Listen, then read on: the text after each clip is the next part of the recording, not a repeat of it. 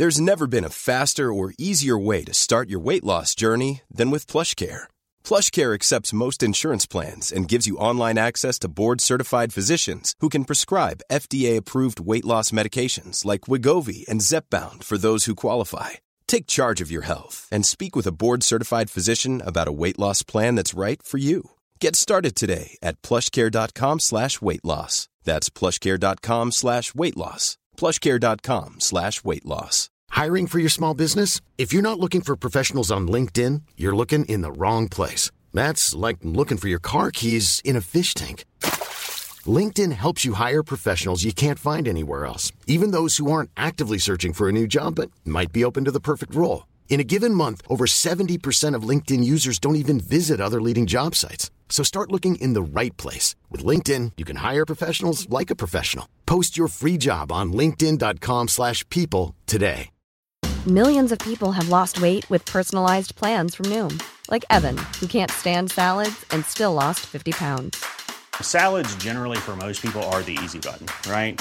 For me, that wasn't an option. I never really was a salad guy. That's just not who I am. But Noom worked for me. Get your personalized plan today at Noom.com. Real Noom user compensated to provide their story. In four weeks, the typical Noom user can expect to lose one to two pounds per week. Individual results may vary.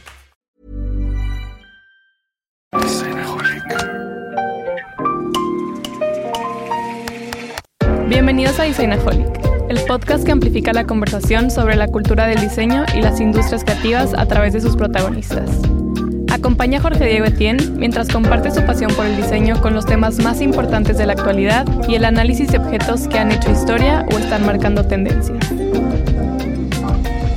Bienvenidos. Marco Betancourt empezó diseñando junto a su esposa Sofía para su propia casa, del gusto de hacerlo nació Mexa. Con formación académica en arquitectura y en diseño respectivamente, su trabajo es el resultado del amor por la cultura mexicana, las artes y el mundo del diseño, sumado a los conocimientos técnicos y prácticos obtenidos en el taller y con los artesanos. El episodio de hoy es grabado desde la casa de José Clemente Orozco en Guadalajara, donde Marco y Jorge Diego platican sobre nacer en una familia de arquitectos, los comienzos de Mexa Design, la silla Acapulco como el diseño que comenzó todo y seguir sus corazonadas para llegar a donde está ahora. Bienvenidos a un episodio más de Isanajole, que estamos en la temporada 3, grabando desde Guadalajara en un increíble espacio. Estamos en el patio de la casa taller de José Clemente Orozco, con una vibra increíble. Eh, y bueno, estoy también hoy con un invitado, Marco Betancourt de Mexa. Bienvenido, Marco. Muchas gracias por la invitación. Muy contento de estar aquí con, con eh, contigo y Gracias por la invitación. Era, o sea, tenía que, tenías que estar en, en Designaholic, ¿no? Creo que tu proyecto, Mexa, lo que tú y Sofía han logrado es, eh, es, es, es, un caso de éxito. Es una referencia, una nueva referencia en el diseño mexicano. Y creo que tienes muchísimo que aportar a toda la gente que nos escucha y estoy seguro que va a ser un gran episodio. Así que gracias, bienvenido. No, pues como te decía anteriormente, gracias a ti y y muy contentos. Platiquemos. Oye, Marco, tú eres de Guadalajara, creciste aquí, estudiaste aquí todo el rollo o, sí, cómo sí, fue sí. ese, cómo comenzaste tú en, en, en esto? Bueno, eh, para platicar un poquito de, de, de, mi, de mi, background personal, eh, sí, ahora sí que, como dicen, born and raised, uh -huh. eh, mi familia es de aquí. Eh, la, la familia de mi padre es de un pueblo del sur de Jalisco que se llama Ciudad Guzmán y, y, la familia Ochoa, que es mi segundo apellido, mi familia materna, somos de aquí y pues ahora sí que yo nací aquí en Guadalajara. Eh, de hecho, crecí en estos barrios. Esta zona de la Minerva la conozco muy bien. Eh, ¿Ya conocías este espacio? Sí, sí, sí. Pues siendo arquitecto, esta era una visita obligada en mis tiempos de estudiante. Y, sí, o sea, la verdad es que muchas veces les he dicho a, amigos o a cuando platico del proyecto Mexa con, con gente de otros países o de otras ciudades, incluso gente de México, les, les, les digo que no me imaginaría Mexa si no fuera, sin, o sea, que solo me imagino Mexa eh, existiendo en Guadalajara. Claro. Este, y bueno, tiene que ver un poco con mi formación de arquitecto y cómo empezó el proyecto. Pero pues ahorita ya te platicaré más de ello. ¿Cómo llegaste a la arquitectura? o sea, desde chico tenías como esta atracción a, los espacios, a la... Sí, sí, totalmente. Eh, bueno, de hecho, así dice mi papá, mi papá es arquitecto. Ok. Y pues por él lo traigo. Eh, de hecho, los Betancourt son familia de arquitectos. Tengo muchos primos arquitectos. Ok. Este, y sí, o sea, yo crecí yendo a las obras, conociendo eh, espacios en construcción, eh, conociendo el taller, el despacho de mi padre. Y dice mi papá que cuando tenía cinco o seis años yo decía que de grande iba a ser albañil. Así es, eh, es, ahora sí que es mi pasión. salí de la prepa y me tomé un año sabático, me fui a Londres. Y ¿Qué hiciste en Londres? En Londres estuve en estando aprendiendo, aprendiendo la vida, aprendiendo inglés. Eh, no, me fui en 100% en plan de, año sabático, de relax. Eh, ya traía el inglés y me sirvió vivir allá un año y, mejorar el inglés. mejoré, pues hablar allá y todo. Estuve chambeando de bartender, o sea, no hacía nada relacionado ni a la arquitectura ni al diseño, pero vivir allá, aunque todavía no tenía la formación de arquitecto, pues también me abrió mucho los ojos y me, y me, y me empezó a apasionar sin, sin saberlo, ¿no? O sea, sin, bueno, más bien sin conocerlo. Este, me acuerdo que me encantaba hacer así mis, mis derivas, mis caminatas por la ciudad. Este, disfruto mucho de caminar las ciudades. Siempre que voy a un lugar nuevo, es así como de las cosas que tengo en mi, en mi lista de cosas que hacer. Me gusta caminar las ciudades, me gusta perderme en las ciudades. Y, Londres me ofrecía eso. Londres eh, lo conocí en el 2000, 2001, arrancando este siglo. Ya estaba el Millennium Bridge de Ya estaba el Millennium Bridge, acaban de remodelar, de hacer la Tate Modern, bueno, no de remodelar, de hacerla. De Herzog. Este, me daba mis vueltas los domingos al British Museum, que era gratis. Me encantaba, me encantó vivir ahí y, volví unos años después.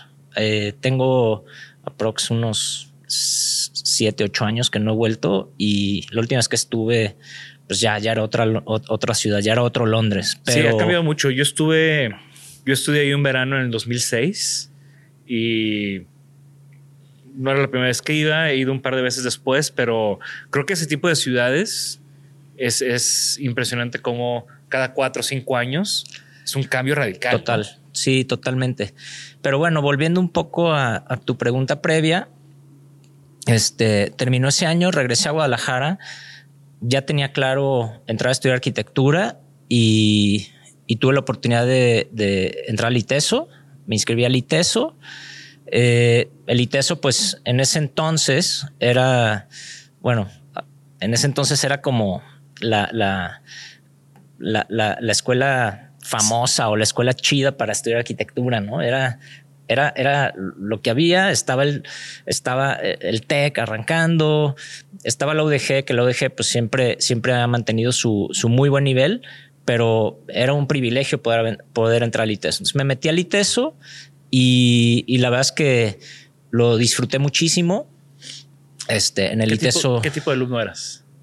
Híjoles, era clavadísimo, ñoño, me encantaba desvelarme haciendo mis maquetas, proyectos, este, me encanta dibujar, y cada vez lo hago menos, pues por mi práctica lo tengo que hacer, pero, o sea, disfrutaba eso, ¿no?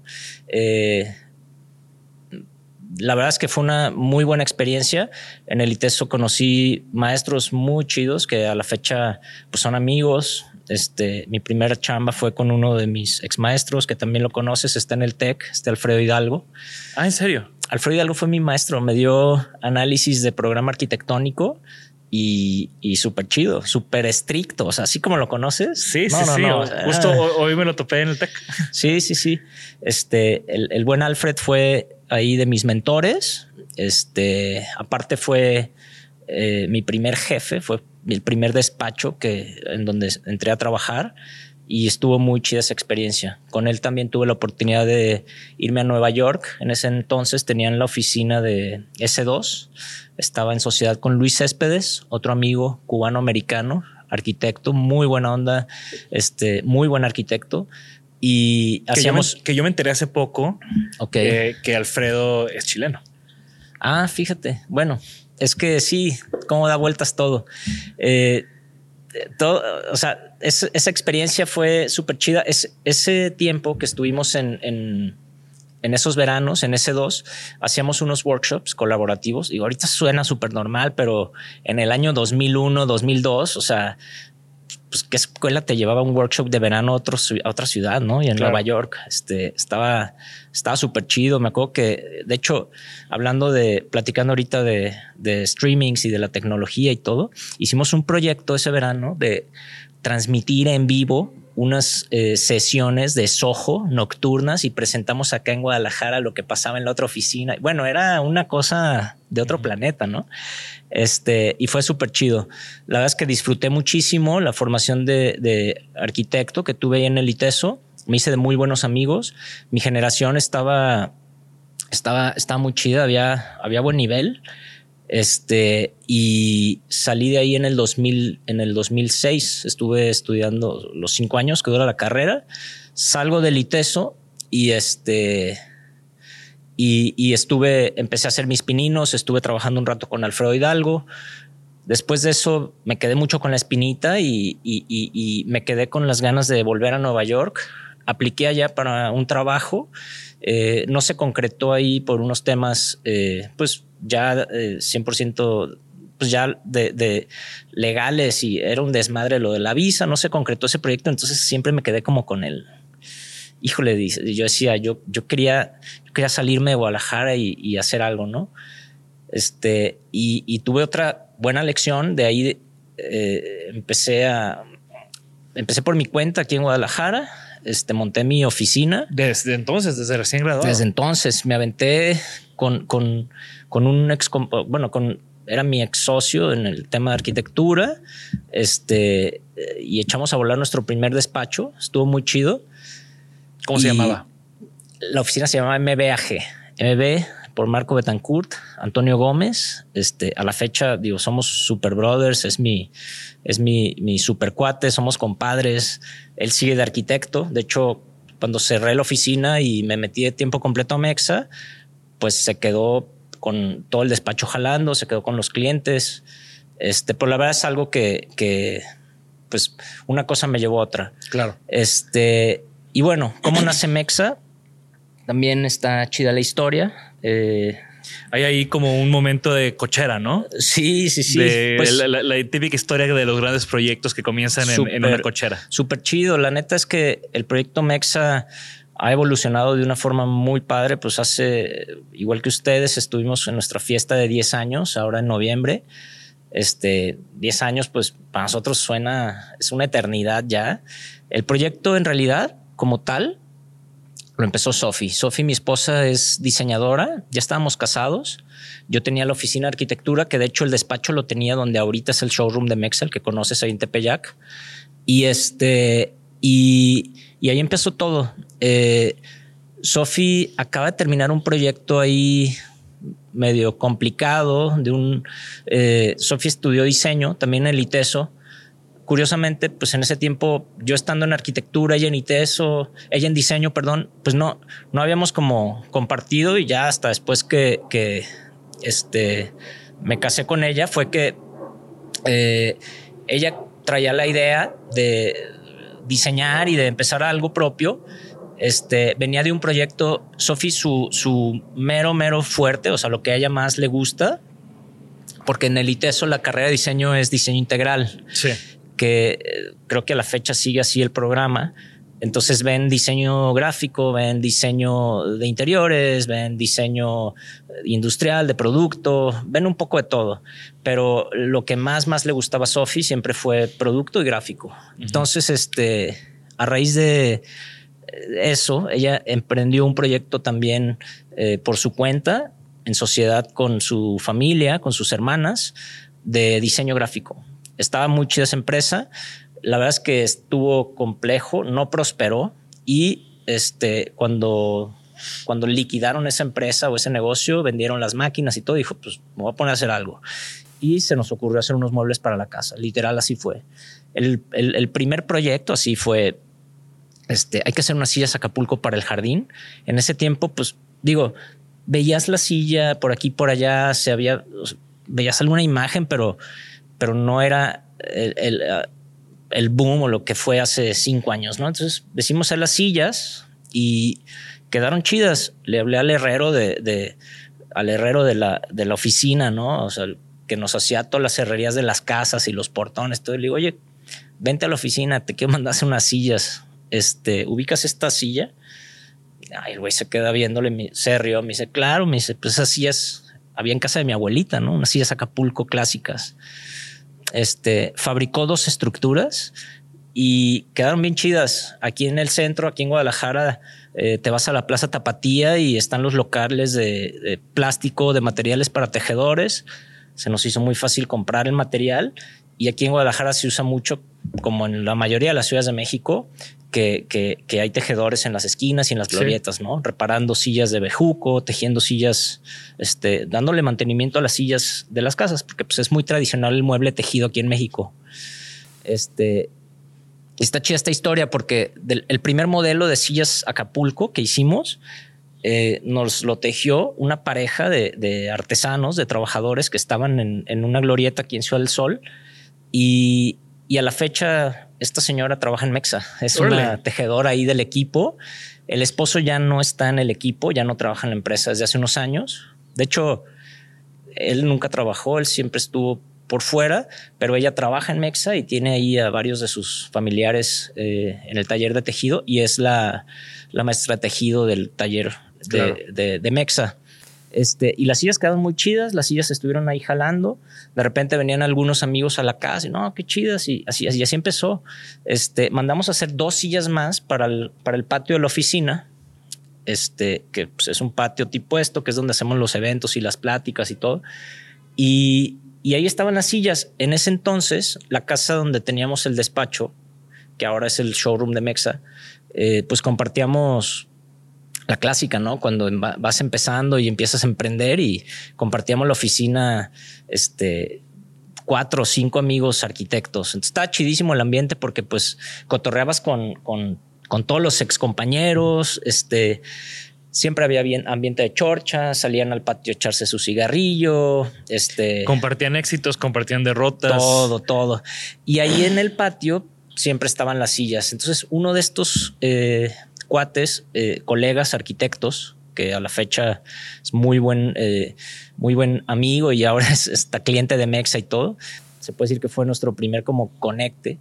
Conocí a una pareja de franceses, de hecho les estaba remodelando su, su su tienda en Sayulita.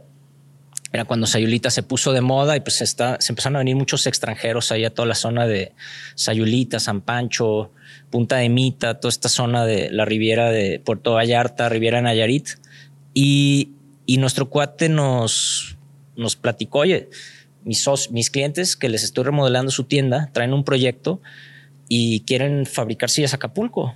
Este, andan, o sea, vienen a México, sus socios de Francia, y, y, vienen a buscar fabricantes. Y yo, no, pues chido, chido. Y así fue.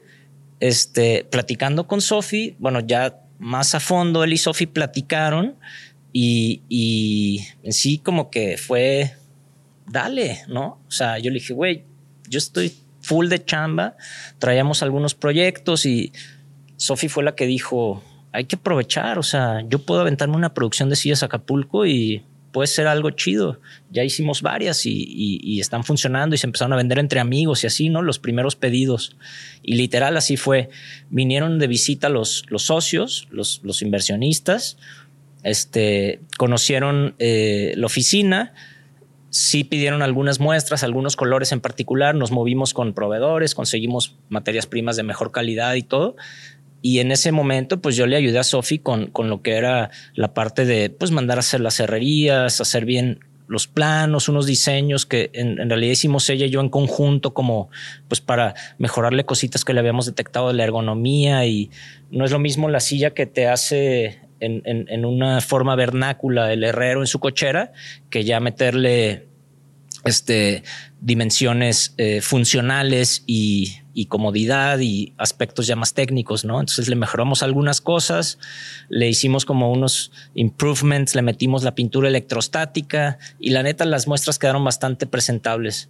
Vienen los clientes y le dicen a Sofi, este, la neta las sillas están muy chidas, te vamos a ser honestos, si nos apalabramos con, con ya con un fabricante en México, es una empresa grande en la Ciudad de México y nos sentimos más seguros, pero también queremos chambear contigo. ¿Qué, tienes? ¿Qué nos ofreces? Y el, el, primer como diseño, pues no puedes decir que la silla Acapulco es de Mexa porque pues, es un diseño de dominio público, pero la primer silla Acapulco que hicimos fuera de esas que se hizo en Mexa fue con piel y se tejió en tiras de piel. De hecho, tenemos un amigo que tiene un taller de aquí de talabartería en Tlaquepaque, que es zona alfarera y súper artesanía y todo típico de aquí de Guadalajara.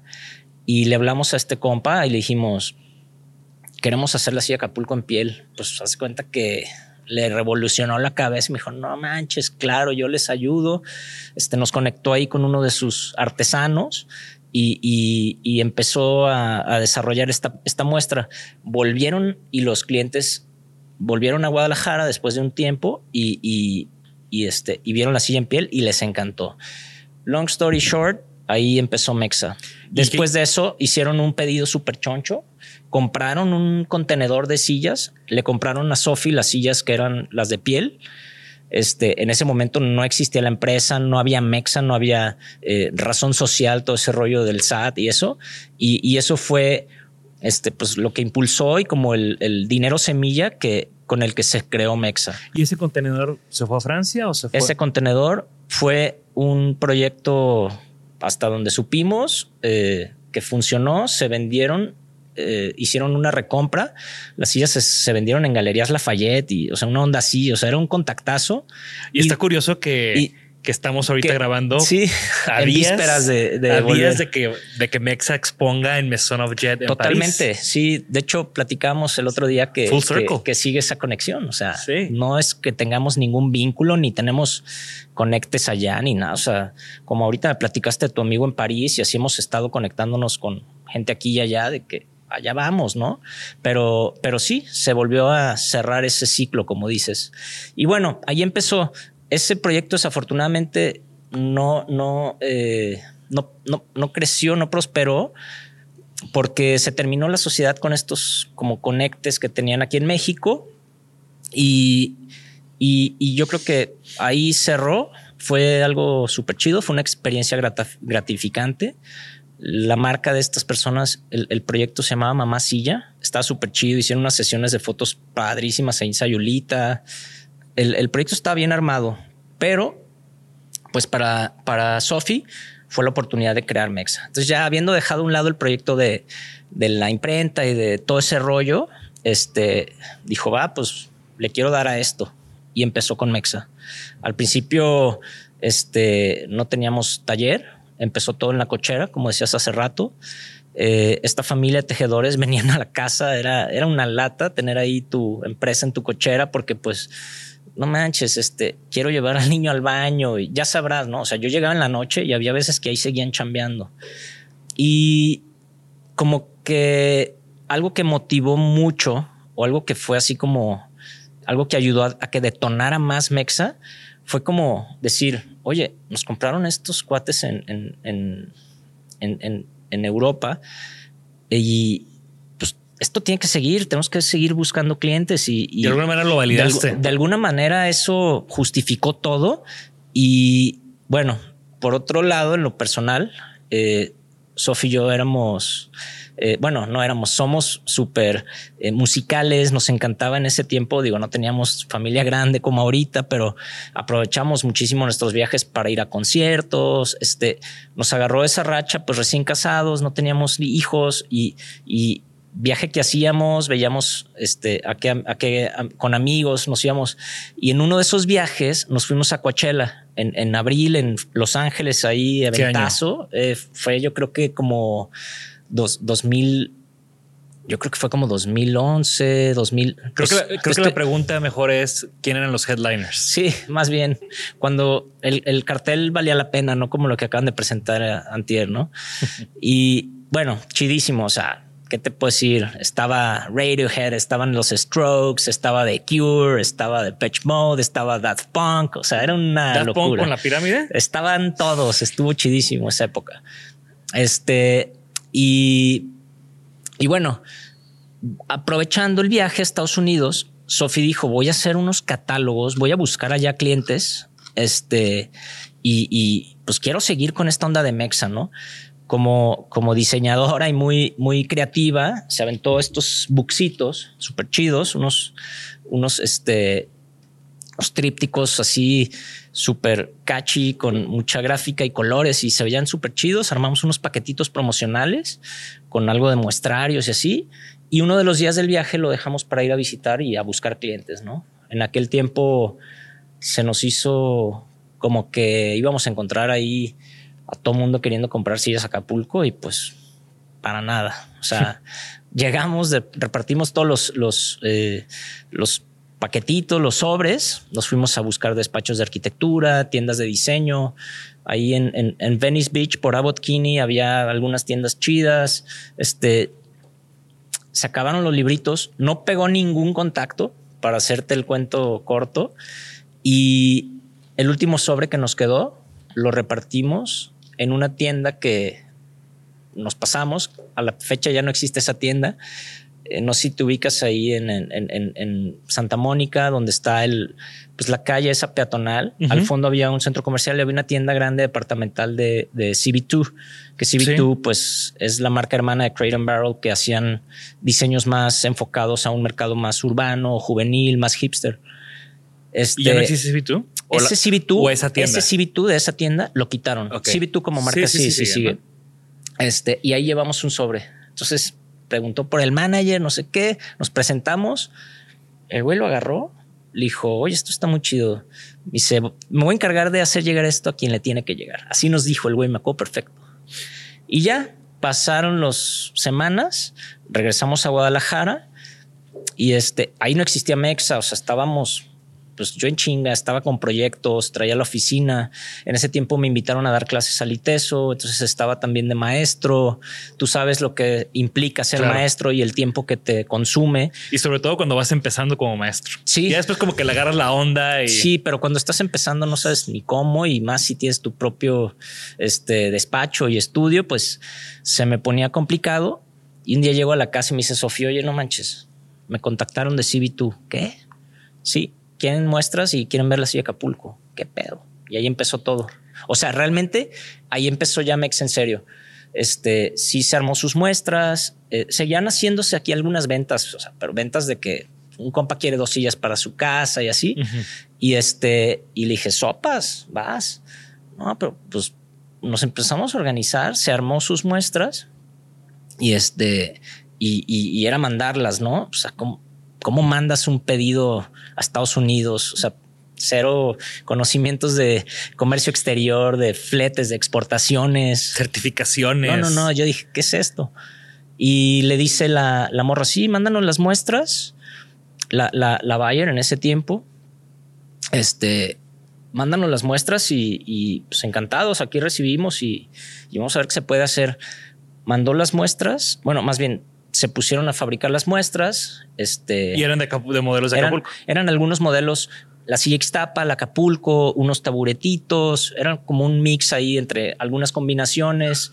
Yo creo que era un pallet con unas ocho o nueve piezas. A mí se me hizo fácil FedEx, UPS, hice algunas cotizaciones por teléfono y lo más que pudimos conseguir fue como vete en la camioneta y en el aeropuerto, mostrador de FedEx, que te, que te embarquen. Ahí te van a dar el precio real porque ahí te lo van a pesar y van a checar las tasas arancelarias y todo el rollo. Sopas, pues ahí vamos al, a la- al aeropuerto en la camionetita.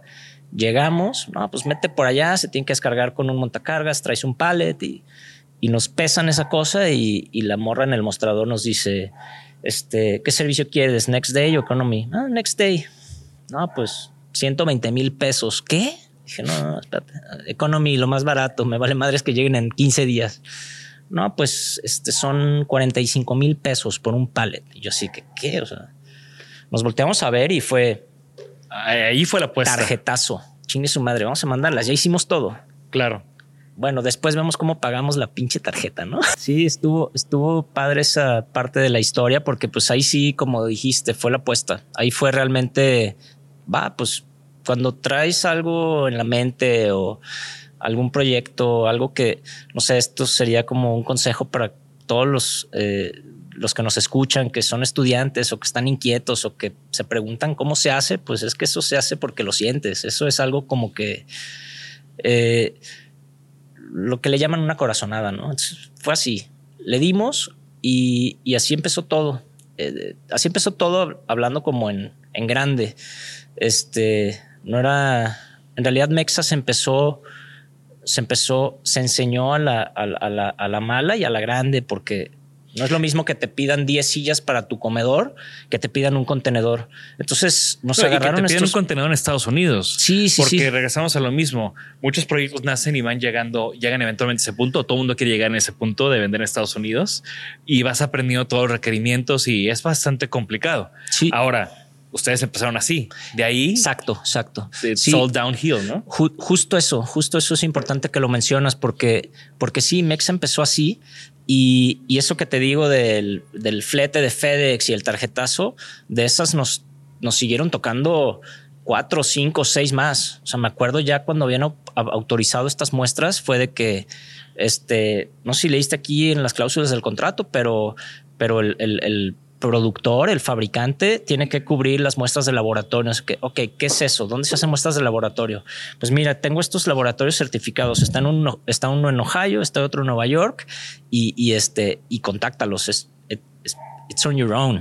Claro. Este, no, pues qué onda, traigo este pedido, es un cliente que no sé qué. Ah, sí, cotiza- cotización facilita de QA protocols para pruebas de calidad, este, otros 25 mil, 30 mil pesos. Y así se nos iba hasta que se concretó en órdenes de compra. Y estos clientes en realidad fueron como cuando empiezas algo y tienes la suerte de empezar así.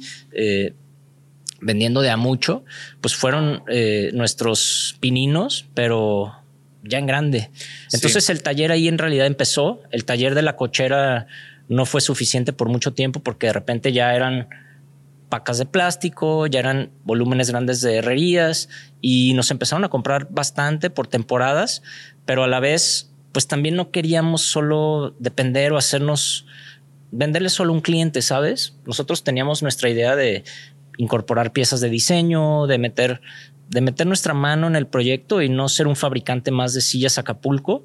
Entonces ahí fue cuando como que estuvimos tratando de entender cómo se movía ese medio de vender muebles de marcas pues en Guadalajara.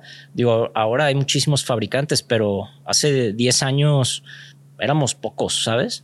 Y, Entonces- y- y pocos que estuvieran enfocados en buen diseño, ¿no? Porque fabricantes de muebles en Guadalajara siempre ha habido un chingo. Sí, y sí, sí. asociaciones de muebleros Bueno, y sí. todas esas cosas, pero no es el tipo de proyecto del, del que ustedes tenían en mente, ¿no? O sea, una marca Sí. con un concepto, con un nivel de calidad, con una propuesta, con un estilo de vida al que querían atinarle, ¿no? Sí, totalmente. Ahí fue cuando, cuando realmente, pues, Sophie se empezó a cuestionar como, a ver, ¿qué es Mexa? Bueno, el, el nombre también por sí solo en ese momento buscamos el registro, este, avanzó eso el registro, Sophie diseñó la primera imagen de Mexa. Estuvo muy chida esa etapa porque fue como crear el pequeño, el pequeño proyecto que era un bebé y empezó a tomar forma y empezó a caminar y a gatear, y luego a caminar. Y este, y, y, y por ahí empezamos. Al tener este contacto de estar empezando a exportar y todo, eh, por medio de CB2, precisamente por esta cercanía y confianza con los clientes, ellos nos presentaron en ese entonces con unos muy buenos amigos que ahora son eh, pues socios de Mexa en cuanto a la parte de socios estratégicos porque nos hacen diseño, que son Mermelada Studio, que están en Barcelona. Entonces, este, esta chica con la que platicábamos nos dice, oye, tengo estos cuates que conocí en Milán, son unos diseñadores, son jóvenes, son de su pelo y, Este, hemos hecho algunas colecciones con ellos, pero me platicaron que van a estar en Guadalajara. Los invitaron en ese entonces a dar una charla en la Autónoma. Me encantaría conectarlos. Digo, seguro pueden hacer algo chido y ustedes teniendo Mexa, pues estaría padre que se conozcan. Total, nos presentan con los Mermelada Estudios por un mail y este, y los mermes nos respondieron, sí, poca madre, que conocernos, vamos a estar en Guadalajara de tal a tal fecha. Este, y, y, así quedó. Volvimos a Guadalajara. Bueno, eso fue en un viaje a Chicago, porque hacían como un summit anual de, eh, de, de, fabricantes, como de proveedores de ellos. Ahí Crate Barrel es, de Chicago y ahí están las oficinas de CB2 también. Entonces regresamos de Chicago eso era más o menos como, en, me acuerdo que era en febrero, por estas fechas. Volvimos a Guadalajara y los mermes vinieron, no fue febrero, perdón, fue octubre, y vinieron a dar su charla al Teatro Diana, que era, era parte de un simposio un congreso que organizó la Autónoma. Que la Autónoma pues tiene su escuela de diseño y, y, en su tiempo eh, era la que hacía cosas más, eh, estaba muy activa en ese sentido, ¿no? Este, vienen los mermes, fuimos a la charla de hecho, me tocó asomarme a buscarlos. Fue en el Teatro Diana, pues de cuenta que estaban llegando ahí a, un concierto los Backstreet Boys, traían groupies, no los pude ni, ni saludar. Entonces ya les dije por mail, oye, estuve ayer en el Teatro Diana, no los pude contactar, pero pues hay que vernos fuera de, del estrellato, ¿no? Pasé por ellos a su hotel y en ese tiempo ya había salido Mexa del, de la cochera. Tenemos nuestro primer taller ahí eh, no muy lejos de nuestra casa, ahí en el sur de la ciudad, tu casa, eh, que luego nos encantaría invitarte. Este, y, y, ahí fue donde los mermes vieron el taller de Mexa y pues yo creo que vieron algo ahí que les llamó mucho la atención o algo que para nosotros era muy normal. Ellos vieron ahí como pues esta capacidad de tener ahí a unos soldadores haciendo unos prototipos, a unos tejedores que hacían unos tejidos perrísimos. Es que en Europa eso, eso no sucede. Sí, no, llegaron y, y, se quedaron alucinados. Este, en Guadalajara se come bien, después les enseñó un poco la gastronomía local y estuvo muy chida esa visita. A partir de ahí, eh, también fue un cambio muy chido para Mexa porque ellos nos enseñaron mucho y nos dieron la visión de poder hacer de Mexa una marca de diseño, pero con, con un enfoque profesional en el sentido de pues hacerlo como lo hacen las marcas grandes en Europa, con colecciones, con familia de diseñadores, eh, separando, categorizando, dándole un muy buen enfoque a la historia de la marca, al concepto, de qué se trata, en sí de qué era la propuesta Mexa, porque nosotros lo sabíamos, nos gustaba y lo entendíamos, pero en cierta forma, pues no lo, no lo expresábamos o no lo platicábamos como se podía expresar, ¿no?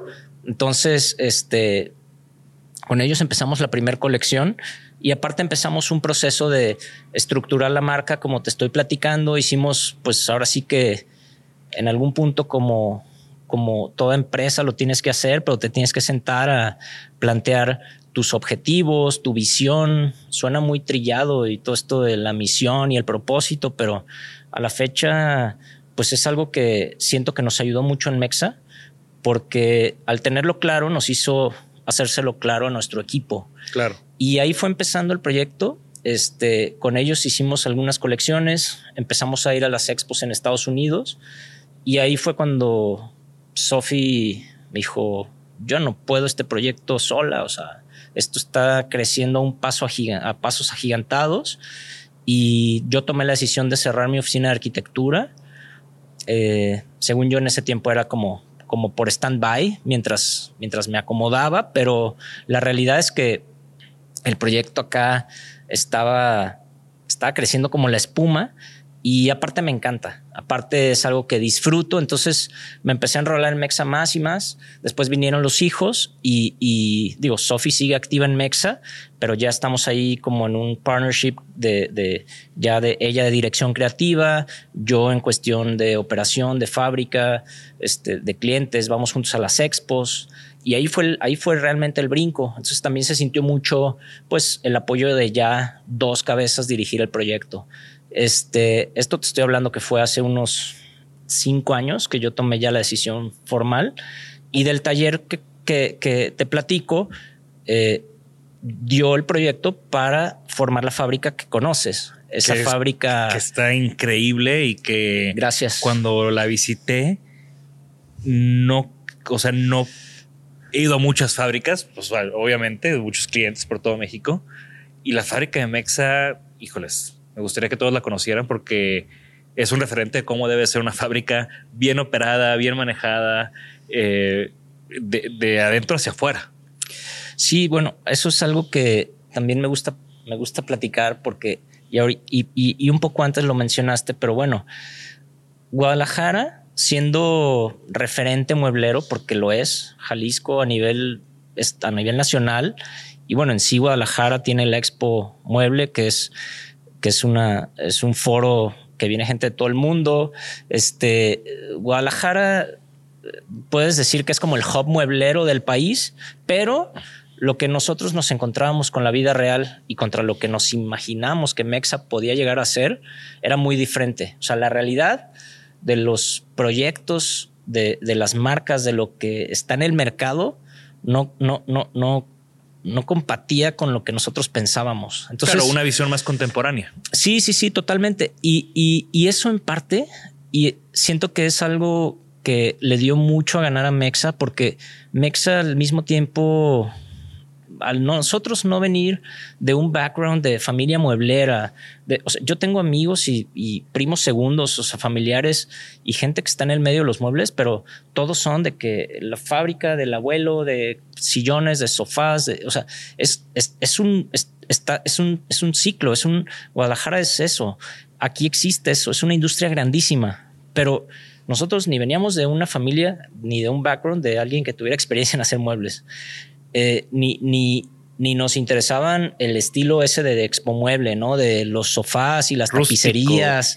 Nosotros decíamos, pues se pueden hacer muebles de otra forma.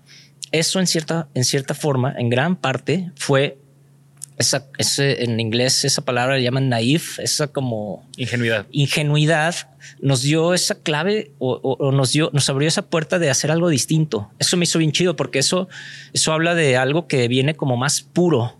Claro. Y, y- y eso Mexa se lo enseñó a madrazos. Eso les nos costó un, un chorro de trabajo y, y ha sido más retador, pero ha sido más satisfactorio, ¿sabes? Y creo que también el hecho de que desde muy, muy al principio empezaron a colaborar, esas colaboraciones también, porque de nuevo, hay muchas marcas de muebles mexicanos, pero hay muy pocas marcas que colaboren con diseñadores.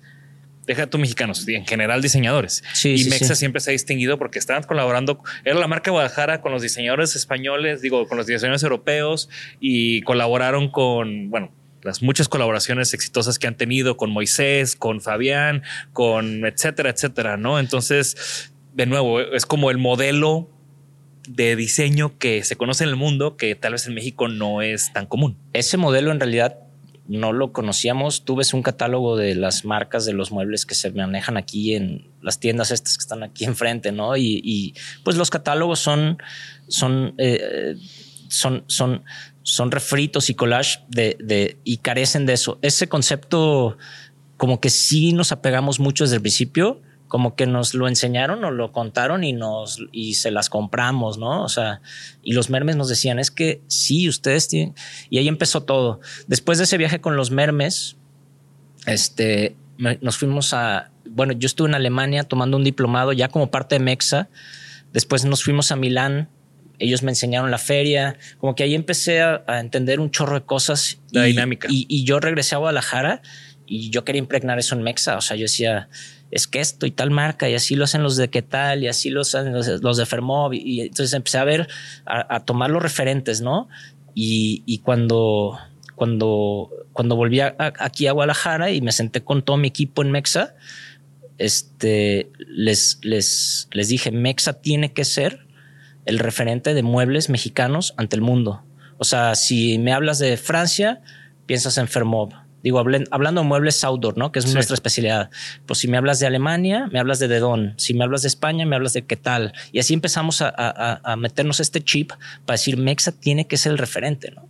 Entonces, eh, ahí, ahí empezó en realidad, pues el proyecto ya conjunto, eso de invitar diseñadores se nos hizo muy chido y, se nos hizo muy fácil y empezamos, ¿no? Y buscamos y queríamos meter esta, pues, diversidad y esta cartera y esta familia, eh, esta familia más nutrida de perspectivas, de visiones de diseño de fuera de Guadalajara hacia, o sea, filtrados por el ojo mexicano, por el filtrados que, que, todo eso pasara impregnado de lo que es en sí eh, México, que es, tradición, es cultura, es artesanía, es tejido, es hecho a mano.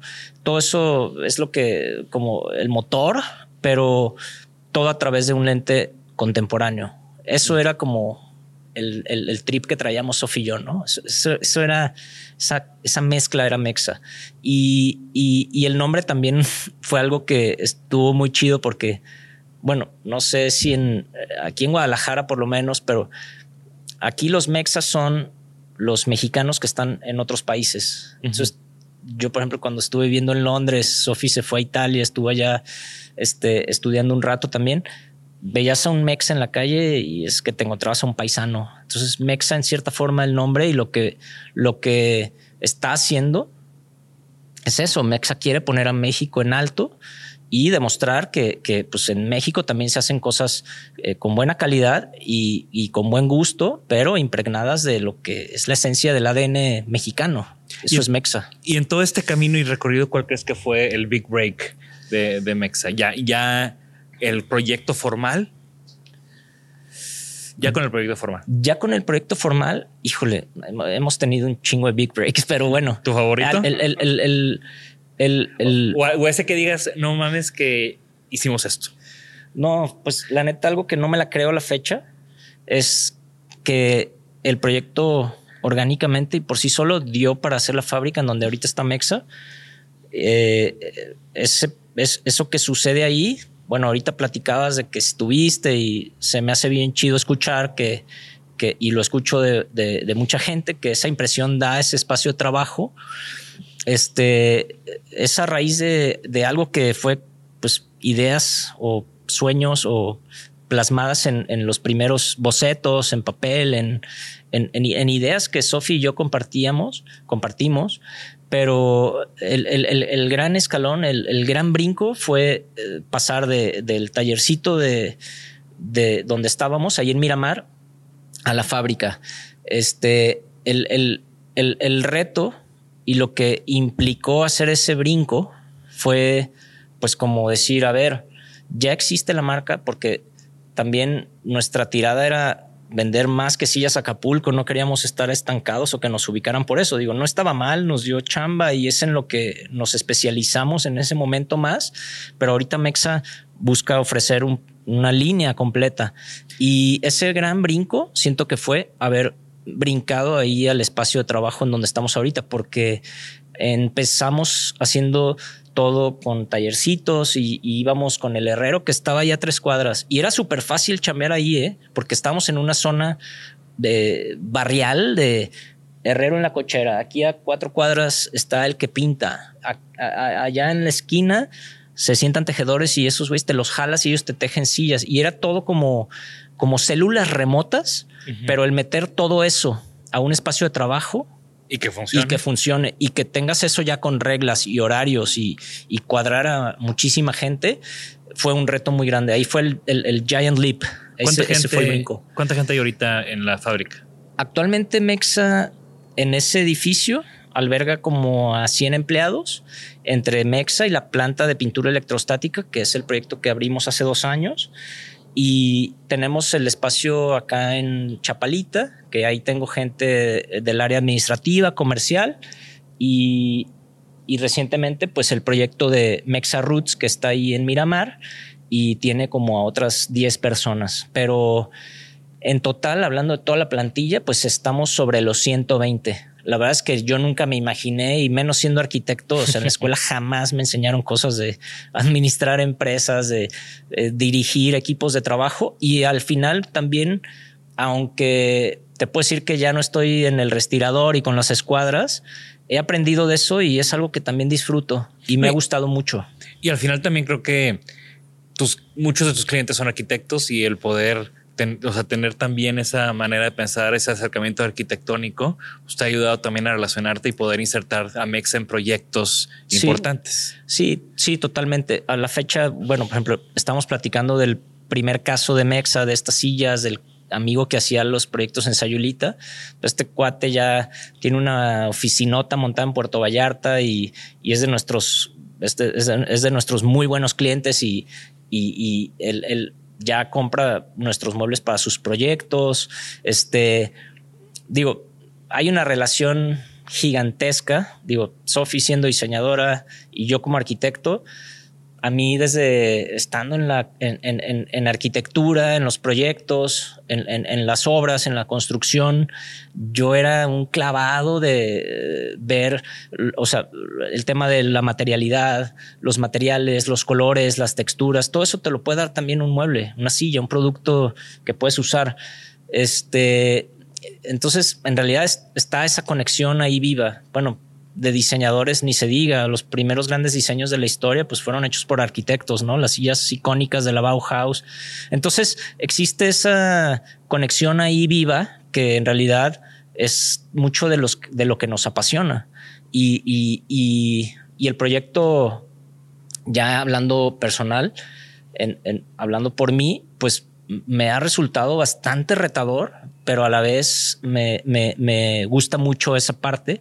Y yo en Mexa sí soy como la parte aventada y, me ando aventando más proyectos, pero siempre nos hemos balanceado muy bien, Sofía y yo, para, pues para tomar decisiones eh, en conjunto que, que han funcionado muy chido. Y se nota. Y en todo este recorrido, ¿tienes algún aprendizaje que te gustaría compartir? Híjole, sí, hay, ha habido mucho aprendizaje, eh, principalmente el, tema de, no sé, cuando estás en la escuela y de seguro muchísimos chavos quieren emprender o aventarse con sus proyectos. Eh, es algo que te dicen, no manches, está bien difícil y, tú lo vives, tú tienes tu estudio y, sabes lo que es ganarte para las nóminas. Y, pero el, mi consejo es, es, es perseverar, y es meterle muchísimo trabajo y pasión y esfuerzo. Y, el, resultado siempre, siempre va a ser chido. Tomamos un curso con, con los jefes, supervisores y después con los gerentes de Mexa eh, en el ITESO hace como, como, como tres años, pre-pandemia.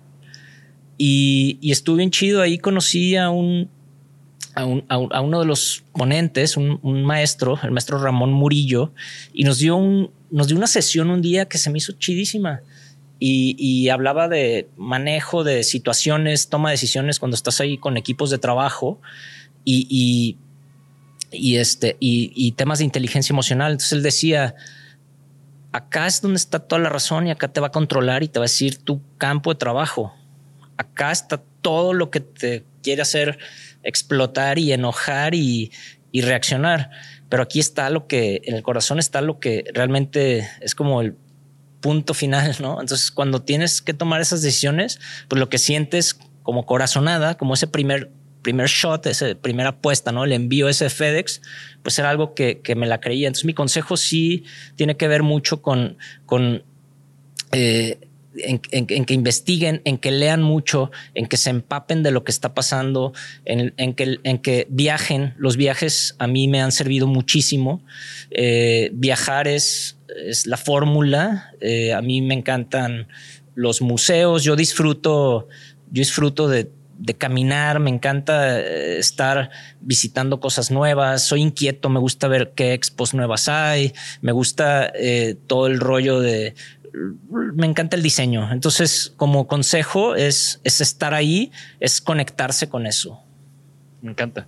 Y creo que compartimos demasiadas cosas en, cuanto a lo que acabas de platicar. Y creo que también por eso nos llevamos bastante bien. ¿Tienes algún sueño?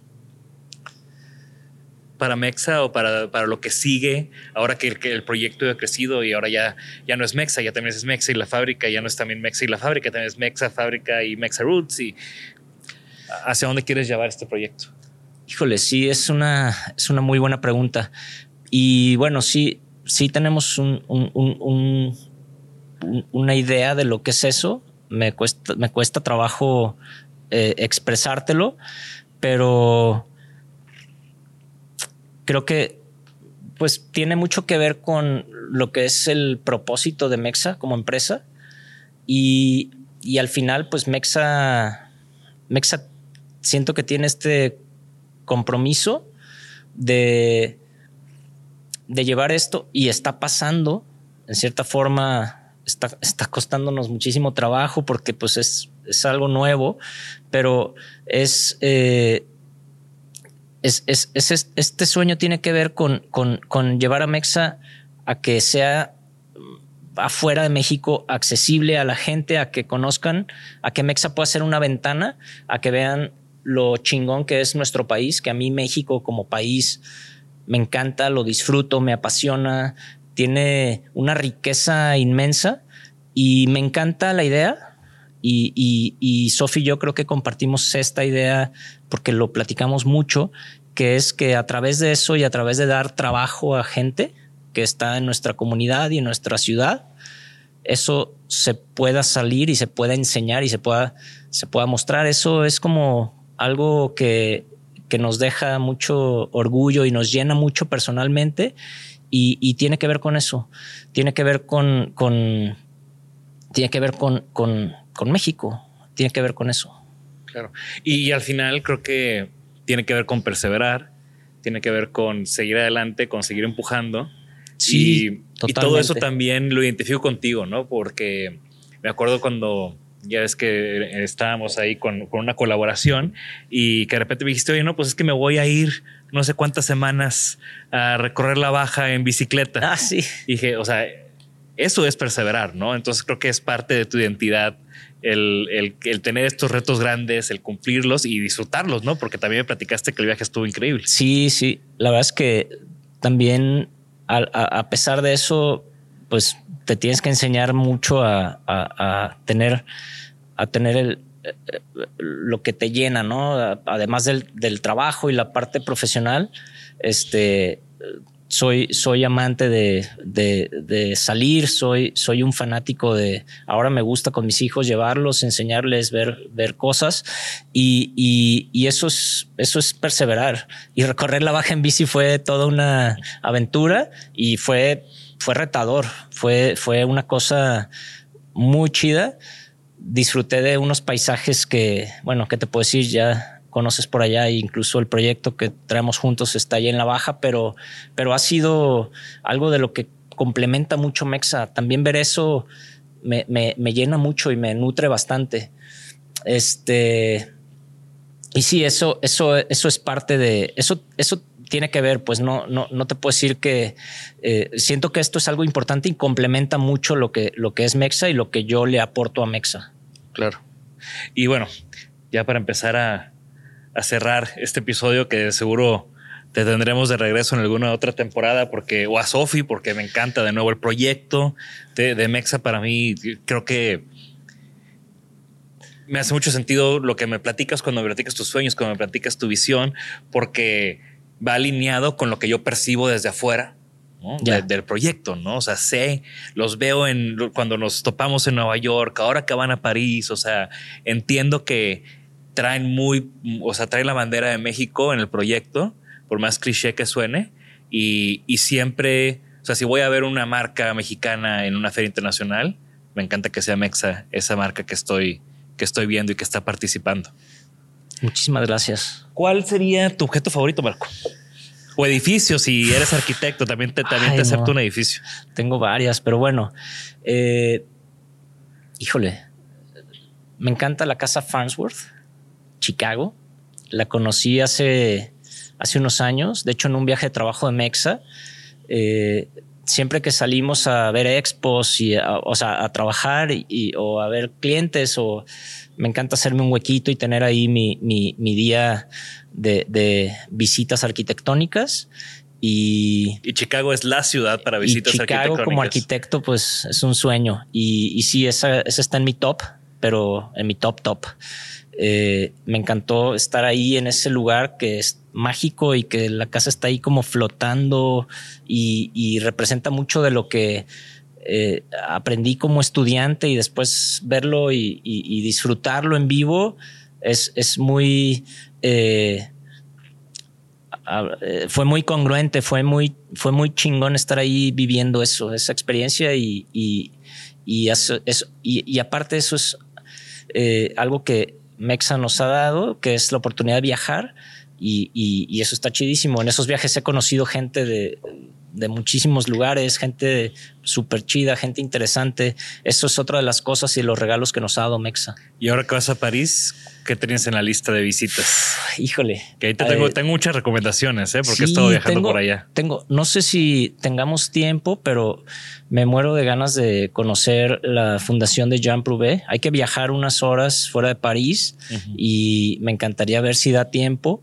Está en mi top. Y bueno, mi diseñador favorito es Jean Prouvé. Así es que por ahí va. Excelente. Y bueno, ya para cerrar, ¿alguna recomendación para nuestra audiencia? Libro, música, digo, ya hablamos de música, ya hablamos de, varias cosas, pero algo reciente que te esté eh, volando la cabeza. Estaba clavado con unos discos que tengo ahí de una banda de Austin que se llama Crankbing, que seguro las, la ubican varios, todos pero acabo de estar en el concierto en vivo ahora en México en diciembre y qué cosa. Se los recomiendo. Si ven que esa banda se presenta por ahí en vivo, Crankbean está de vuela cabeza. En vivo es una cosa brutal y, bueno, es algo que traigo así reciente y lo vi hace unas semanas y, está chidísimo. No, pues para, poner aquí un link a algún concierto en YouTube de, ellos. Y, vale la pena, está, está, está muy chido. Chingón, me encanta aparte que sea música porque también tú y yo siempre platicamos, terminamos platicando de música de una u otra manera. Eh, cuando, cuando se acaba la charla de diseño empieza la de música.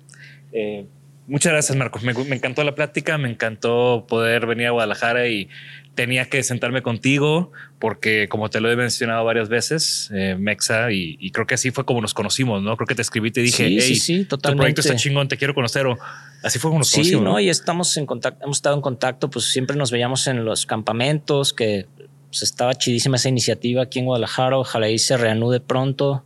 Este, hemos coincidido en Nueva York. O sea, hemos estado siempre en el radar y, muy contento de estar aquí. Mil gracias por la invitación. De verdad está, está muy chido tu, tu espacio, tu foro y espero que haya sido de su agrado. Súper, no, estoy seguro que mucha gente aprendió y mucha gente acabó bastante inspirada para ir y ejecutar sus proyectos con calidad, con estándares globales. Y bueno, esto fue que estamos aquí en Guadalajara. Gracias a todos los que nos escuchan y gracias a Marco por acompañarnos. Y recuerden que lo mejor que pueden hacer ahora es dejar su comentario en nuestras redes sociales, compartir el episodio en YouTube, poner sus comentarios también en nuestro canal, que les gustó, que no les gustó, ya conocían Mexa, qué opinan todos los consejos que nos dio Marco. Creo que fue una plática bastante enriquecedora, así que estaremos pendientes de lo que nos pongan ahí en, en, esos, en los comentarios. Y gracias a nuestros patrocinadores que hacen posible que Disanaholic viaje y que podamos tener estas charlas one on one en persona, que ha sido clave desde el principio del proyecto. Y gracias a Casim Vera, aquí por, en Guadalajara, por facilitarnos el estar en este gran espacio de la casa taller de José Clemente Orozco. Y bueno, esto fue Isanaholic. Nos vemos Gracias por escucharnos. Por favor, suscríbanse al podcast y síganos en nuestras redes. Nos pueden encontrar como Isanaholic MX. Y para que la conversación continúe, deja tu comentario. Me interesa mucho conocer tu opinión. También te puedes registrar a las 5 de la semana un newsletter con lo más relevante del diseño, arte y arquitectura directo en tu mail. Mi nombre es Jorge Diego Etienne y esto fue Isanaholic.